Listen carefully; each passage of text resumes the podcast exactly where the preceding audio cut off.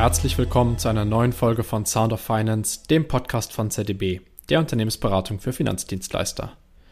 Heute sprechen wir einmal mehr über Regionalbanken, also Sparkassen und Genossenschaftsbanken. Konkret geht es um die Lage und die Herausforderungen der mehr als 800 Genossenschaftsbanken und der mehr als 300 Sparkassen in Deutschland.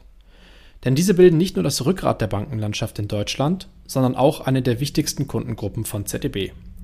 Das heißt, mit den Themen, die Regionalbanken umtreiben, sind wir bestens vertraut. Daher wissen wir auch um die Herausforderungen, denen sich Regionalbanken gegenübersehen, wie beispielsweise die Digitalisierung und zunehmende Regulierung. Und bis vor wenigen Monaten, ihr habt es sicherlich in den Medien auch mitbekommen, zählte auch noch das Niedrigzinsumfeld dazu. Aber da gerät gerade einiges in Bewegung und auch darüber wollen wir heute sprechen. Mein Name ist Maximilian Huth, ich bin Berater bei ZDB. Und mein Gast ist heute mein Kollege Patrick Pertl. Patrick ist Manager im ZDB und beschäftigt sich seit vielen Jahren mit Regionalbanken und hat mehrere Bücher sowie weitere Publikationen zu dem Thema veröffentlicht. Hallo Patrick, herzlich willkommen. Hallo Max, vielen Dank für die Einladung. Ich freue mich mit dir heute über das Thema Digitalisierung, Regulierung und wie du schon gesagt hast, zu Teil noch dem Niedrigzinsumfeld zu sprechen. Mal sehen, wie sich das im Laufe der Zeit noch entwickeln wird. Patrick, fangen wir direkt an. Wie stehen Regionalbanken in Deutschland eigentlich da und was bedeuten die anstehenden oder angekündigten Zinsänderungen für die Profitabilität dieser Banken und Sparkassen? Ja, hinsichtlich Betriebsergebnis ist es so, dass wir in den letzten Jahren sinkende Betriebsergebnisse sowohl bei Sparkassen als auch bei VR-Banken gesehen haben. Es aber durchaus ähm, auch einzelne Institute gibt, die auch im Niedrigzinsumfeld durch ein starkes Kreditwachstum ihre besten Betriebsergebnisse beispielsweise im Jahr 2020 erzielt haben und das natürlich mit einer deutlichen Bilanzsumausweitung auch zusammenhängt. Das, da komme ich jetzt auch gleich auf den zweiten Punkt. Wir sehen, dass einerseits die Einlagen in den Instituten immer weiter zunehmen, auf der anderen Seite die Kreditnachfrage ähm, sehr groß ist, auch vor dem aktuellen Hintergrund, dass äh, die Zinsen schon wieder am Steigen sind. Auch das Ganze ohne, dass die EZB aktuell schon ihre Leitzinsen erhöht hat. Aber die ähm, Bauzinsen mittlerweile seit Anfang des Jahres auch bedingt durch den Ukraine-Krieg und die Nachwehen der Corona-Krise merklich nach oben gegangen sind. Wenn wir uns das Thema Eigenkapitalrentabilität ansehen, sehen wir, dass auch im Vergleich zu anderen Kennzahlen bei vielen Häusern in der genossenschaftlichen Welt bessere Werte ähm, anzutreffen sind, wie das im Sparkassenumfeld der Fall ist, wohingehen ähm, Sparkassen, insbesondere was die Kernkapitalquoten angeht, aktuell noch bessere Werte aufweisen, wie das beispielsweise bei den VR-Banken der Fall ist. Wenn wir uns die Cost-Income-Ratio als weitere Kennzahl ansehen, das heißt das Ertragsverhältnis in Bezug zu den entsprechenden Kosten, dann ist es so, dass wir hier deutlich bessere Werte auch bei den VR-Banken sehen, die auch in den letzten Jahren deutlich nochmal ihre Ausgaben reduziert haben und ihre Provisionseinnahmen, also die Einnahmen aus dem nicht zinstragenden Geschäft nochmal nach oben fahren konnten. Das sind so die hauptsächlichen Werte, die wir sehen, wenn wir uns mal die Zahlenwelt der Regionalbanken im Detail ansehen. Vielen Dank, Patrick, für diese grundsätzliche Einordnung. In der Einleitung hatte ich das Thema ähm, Niedrigzinsumfeld ähm, auch angesprochen. Daher die Frage, also ich kann mich aus meinem eigenen Projektumfeld daran erinnern, dass vor einem Jahr noch ähm, die Einführung von Verwahrentgelten für Institute ein ganz großes Thema war. Ähm, und jetzt hat sich da der Wind komplett gedreht. Wie schätzt du das ein? Ähm, wie sieht die Zukunft von Verwahrentgelten an der Stelle aus? Mhm. Ja, also das Thema Verwahrentgelte war ein Riesenthema. Am Anfang mit einem großen Aufschrei, sage ich mal, verbunden vor ein paar Jahren, als die ersten Institute das eingeführt haben. Mittlerweile ist es eigentlich gang und gäbe, dass ähm, Institute zumindest ab einem, sagen wir ab 100.000 Euro Gesamtvolumen auch Verwahrentgelte nehmen. Es gibt einzelne Häuser, die das noch nicht tun, die jetzt noch in den letzten Zügen sind der Einführung. Wir sehen aber, dass zunehmend Institute auch darüber nachdenken, die Verwahrentgelte wieder abzuschaffen oder deutlich ähm, äh, zu reduzieren, weil im Endeffekt auch eine Zinsentscheidung der EZB erwartet wird, die dazu führt, dass die Banken auch keine Negativzinsen mehr bei der Zentralbank bezahlen müssen. Ja, ja sehr interessant, wie sich da der Fokus äh, der Banken bei dem Thema Verwahrentgelt in so kurzer Zeit dann doch äh, ziemlich gedreht hat. Ja. Genau, also der, der Hauptpunkt ist in diesem Zusammenhang ganz klar, die durch den äh, Ukraine-Krieg deutlich angefachte Inflationsrate, die äh, ja, Zentralbanken auch dazu genötigt hat, und noch weiter nötigt, die Zinsen auch weiter anzuheben.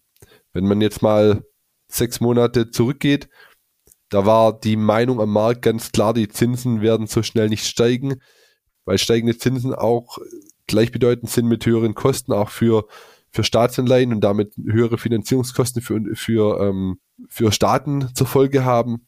Und dementsprechend war es nicht absehbar, dass die Zinsen jetzt erstmal steigen werden.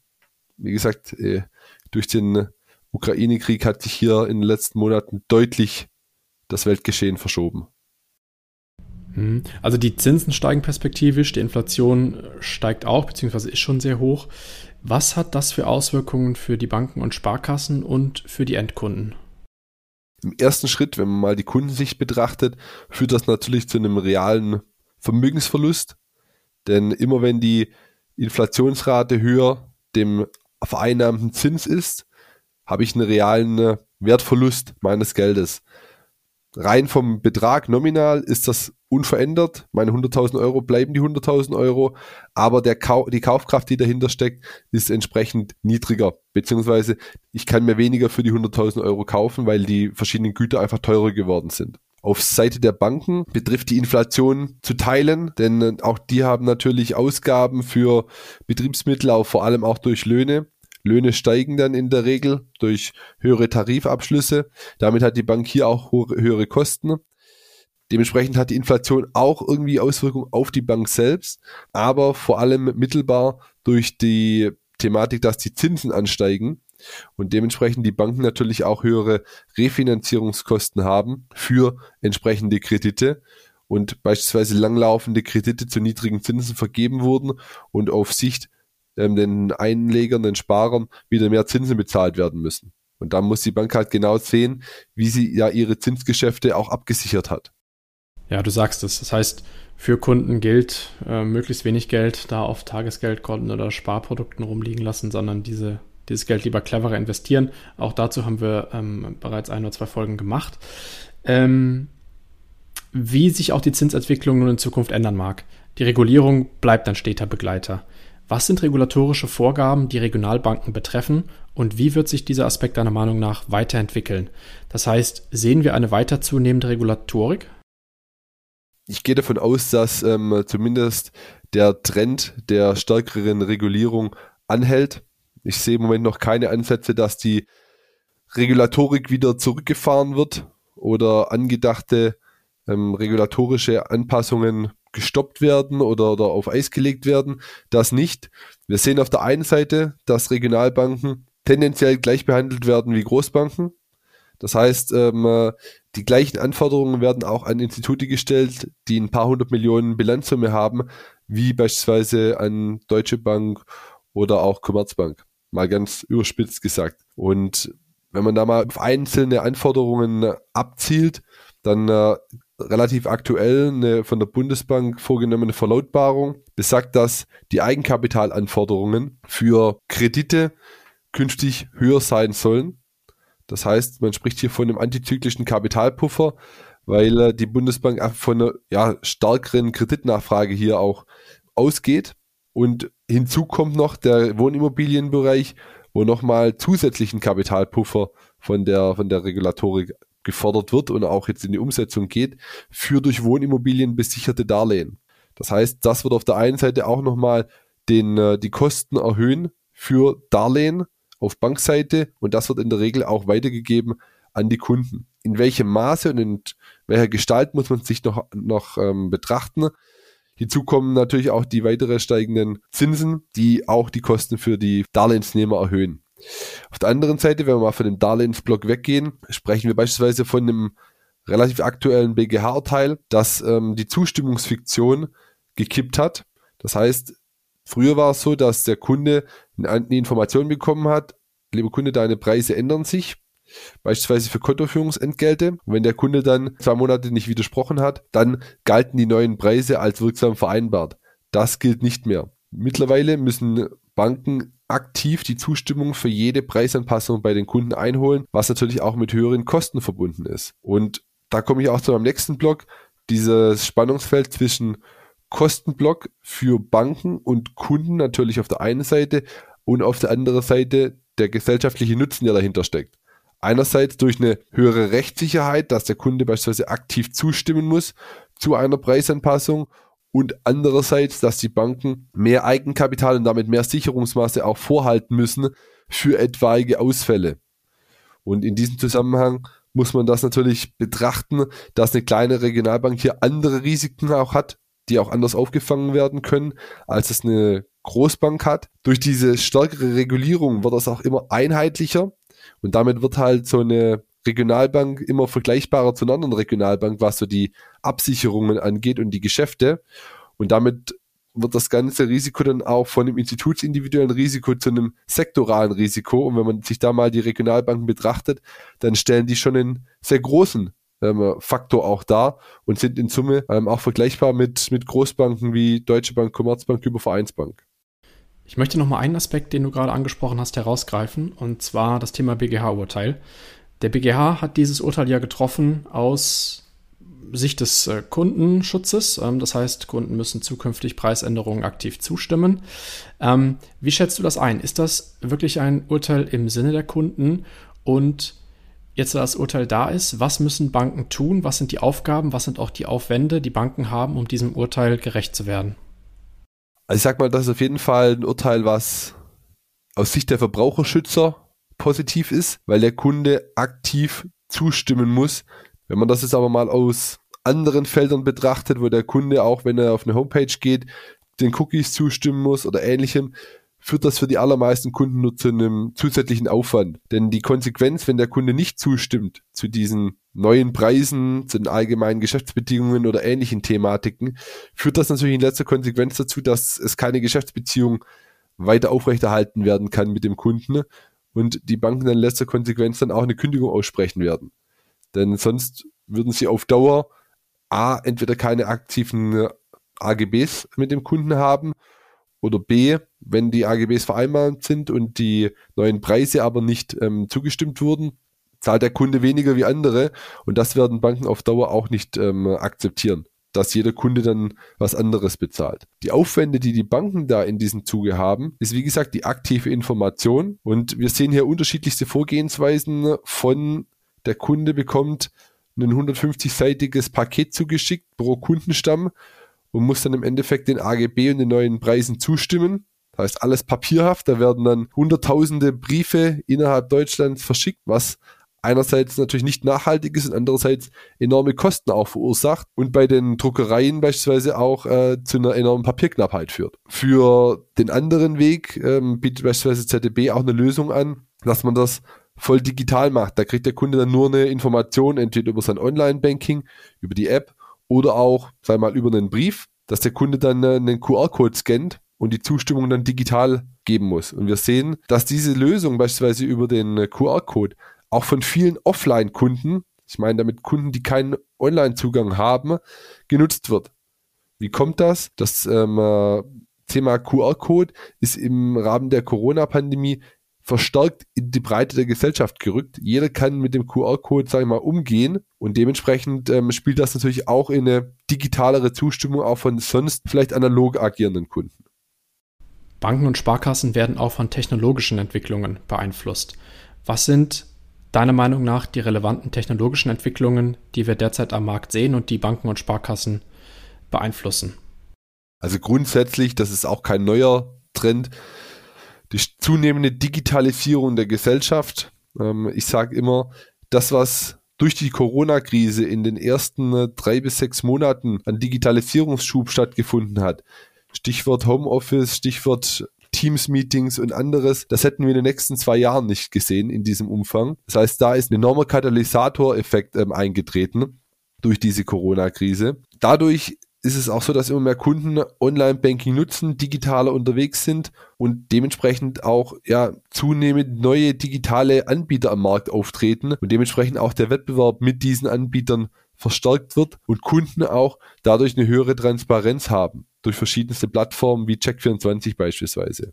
Die Kunden haben aber auch geänderte Anforderungen an die Bank. Das heißt, sie wünschen sich 24-7 Erreichbarkeit zu jeder Zeit mit ihren entsprechenden Fragen und möchten alles im Endeffekt auch sofort abschließen können. Fallabschließende Bearbeitung. Es ist nicht mehr akzeptiert, dass ich eine Woche lang warten muss, um mein Konto nutzen zu können. Dafür dreimal in die Filiale muss, fünfmal irgendwas unterschreiben. Das ist für den Kunden kein akzeptiertes Vorgehen mehr. Das heißt, Kunden, wobei man kann natürlich hier nicht verallgemeinern für alle Kunden, aber viele Kunden möchten ihre Bankgeschäfte am liebsten online abwickeln und benötigen Filialen nur noch sporadisch für ausgewählte äh, Bankgeschäfte, ähm, aber der Großteil wird, wird online erfolgen, oder? Genau, halt für beratungsintensivere Geschäfte.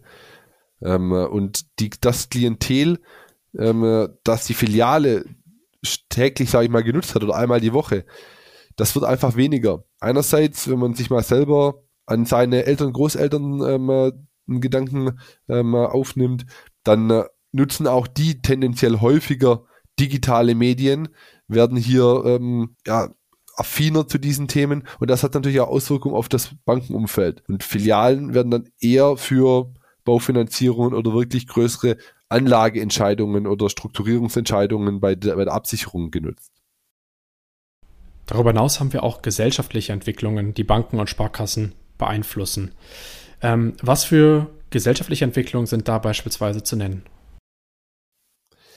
Also aktuelles äh, Beispiel, das spielt auch mit dem äh, Thema Bevölkerungsrückgang in Summe und auch Überalterung der Gesellschaft in Deutschland ähm, zusammen, ist die Thematik War for Talents.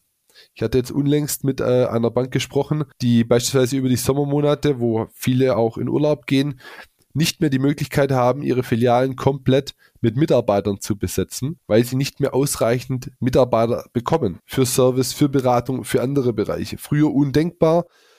Banken hatten immer ausreichend ähm, Auszubildende, hatten immer ausreichend Mitarbeiter und durch Fusionen tendenziell zu viel Mitarbeiter, die dann im Laufe der Zeit durch Fluktuation und auch durch Verrentung dann das Unternehmen dann verlassen haben. Das hat sich deutlich ge ähm, gewandelt.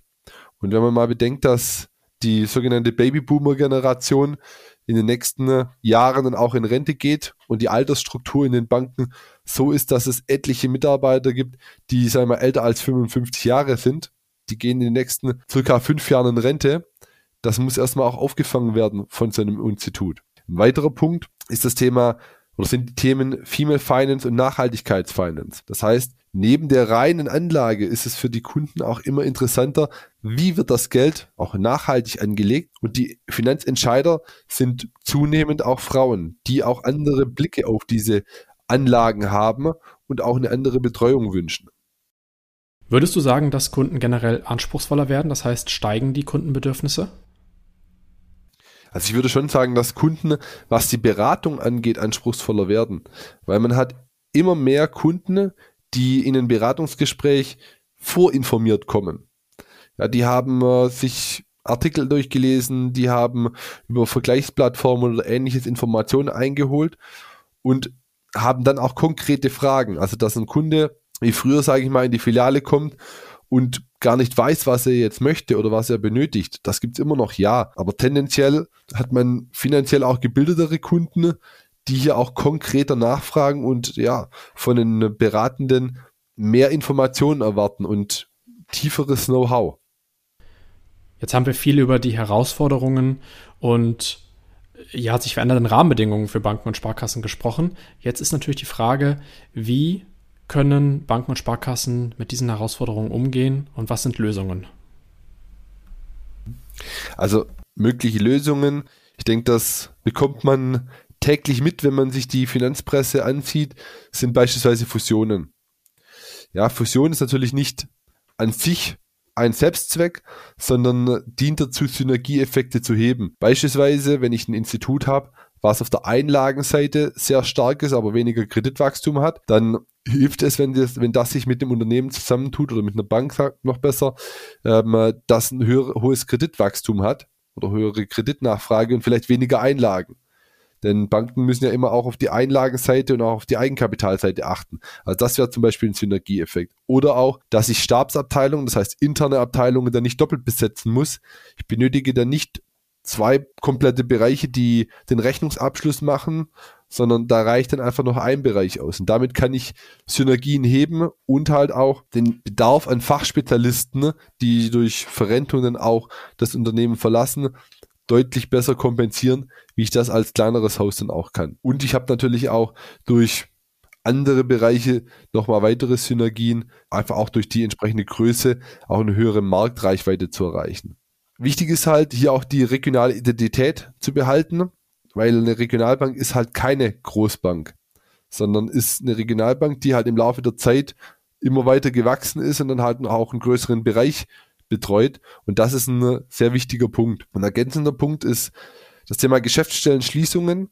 Das heißt Ausdünnung des Geschäftsstellennetzes, weil halt keine Nutzung ähm, im Endeffekt mehr erfolgt, ähm, diese Geschäftsstellen oder nur noch eine sehr geringe Nutzung. Wenn man da nochmal einen Blick drauf wirft, ist halt auch immer die Frage, wie viel Geschäftsstelle ist noch ausreichend, denn äh, die Geschäftsstellen dürfen natürlich auch nicht ohne Maß und Ziel gesenkt werden, denn äh, eine örtliche Erreichbarkeit muss weiter gegeben sein. Und da ist natürlich bei einer städtisch geprägten Bank eine andere Filialdichte erforderlich, wie das bei einer Bank ist, die im regionalen Umfeld tätig ist. Ein weiterer Punkt wäre der bereits angegangene und noch weiter voranzutreibende Omnikanalausbau. Das heißt, dass Kunden kanalübergreifend informiert werden können, Abschlüsse tätigen können und dann auch in den, mit den Banken, mit den Beratenden im Austausch bleiben können. Dass es hier keine Brüche gibt. Das heißt, Kanal 1 kann das gemacht werden, Kanal 2 das und Kanal 3 das, aber die Kanäle interagieren nicht miteinander, sondern dass der Kunde im Mittelpunkt steht und die Kanäle quasi ihn umspielen und er frei wählen kann, wann er was wie nutzt und dass alle Kanäle auch über alle Informationen, die der Kunde gibt, immer informiert sind. Andererseits das Thema Steigerung der Provisionserträge, das heißt, das nicht zinsgetriebene Geschäft aus Zahlungsverkehrserträgen, Wertpapiergeschäftserträgen ähm, und anderen Bereichen, das heißt, wo, die Bank aktiv etwas verkauft oder halt durch Zahlungsverkehrserträge, die laufend dann im Endeffekt generiert werden, seine Erträge dann auch ja, nach oben führt als Bank. Auf der anderen Seite, das sprechen wir jetzt vom Konditionsbeitrag, das ist die, die Marge, sage ich mal, aus der Kreditvergabe zwischen dem, was ich an Zinsen bezahlen muss und dem, was ich an Zinsen einnehmen kann, ähm, zwischen Einlageseite und Kreditseite. Das ist auch so ein Punkt, wo man beispielsweise durch eine Margenausweitung oder auch eine Kreditausweitung, was das Volumen angeht, sind ja immer zwei Stellhebel, ähm, seine Erträge steigern kann.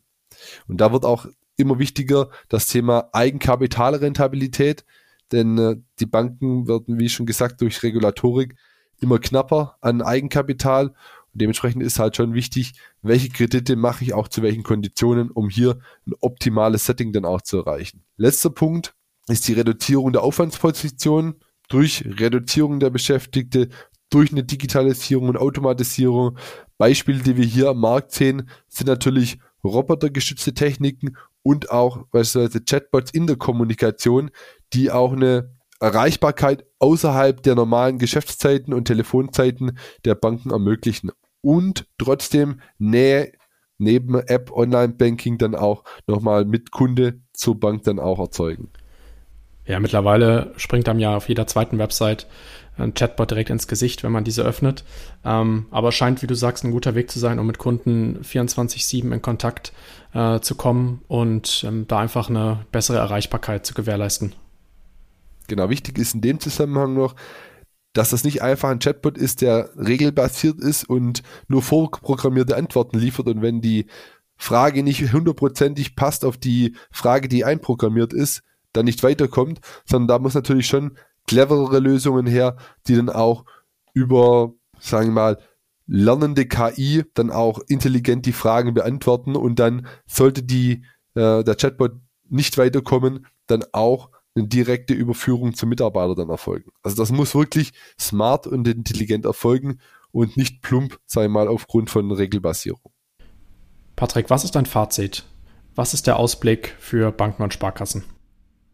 Ja, also mein Fazit ist ganz klar, Regionalbanken müssen sich weiter den veränderten Anforderungen anpassen. Sie sind hier schon auf einem guten Weg. Äh, sowohl im äh, Sparkassenbereich wie auch im genossenschaftlichen Bereich sieht man hier deutliche Initiativen. Klar, eine Regionalbank ist kein Fintech. Das heißt, es wird einfach auch länger dauern, bis hier gewisse Prozesse dann auch umgesetzt sind, in der Breite umgesetzt sind. Aber wichtig ist es, sich hier auch auf den Weg zu begeben, und neue Medien dann auch zu nutzen und neue Techniken auch zu nutzen.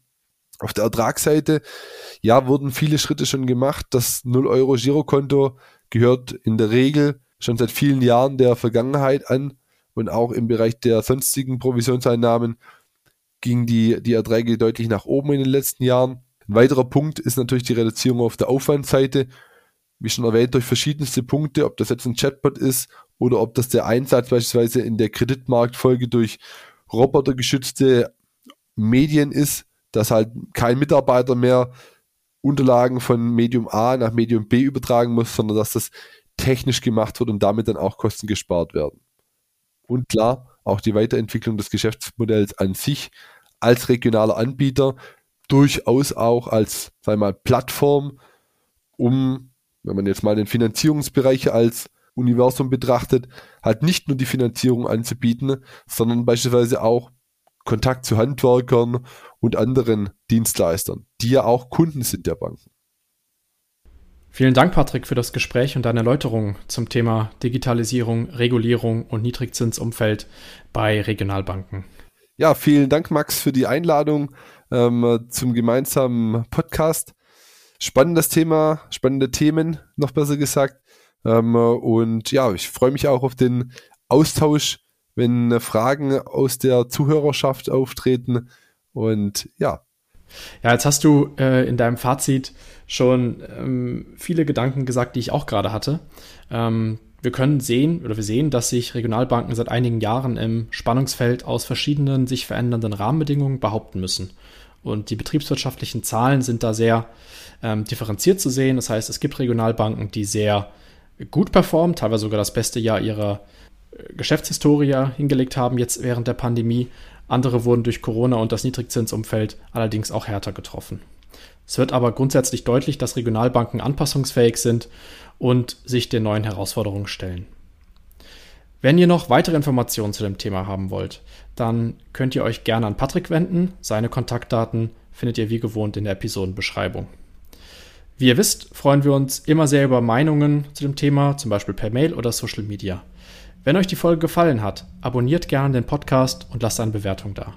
Vielen Dank und bis zum nächsten Mal bei Sound of Finance.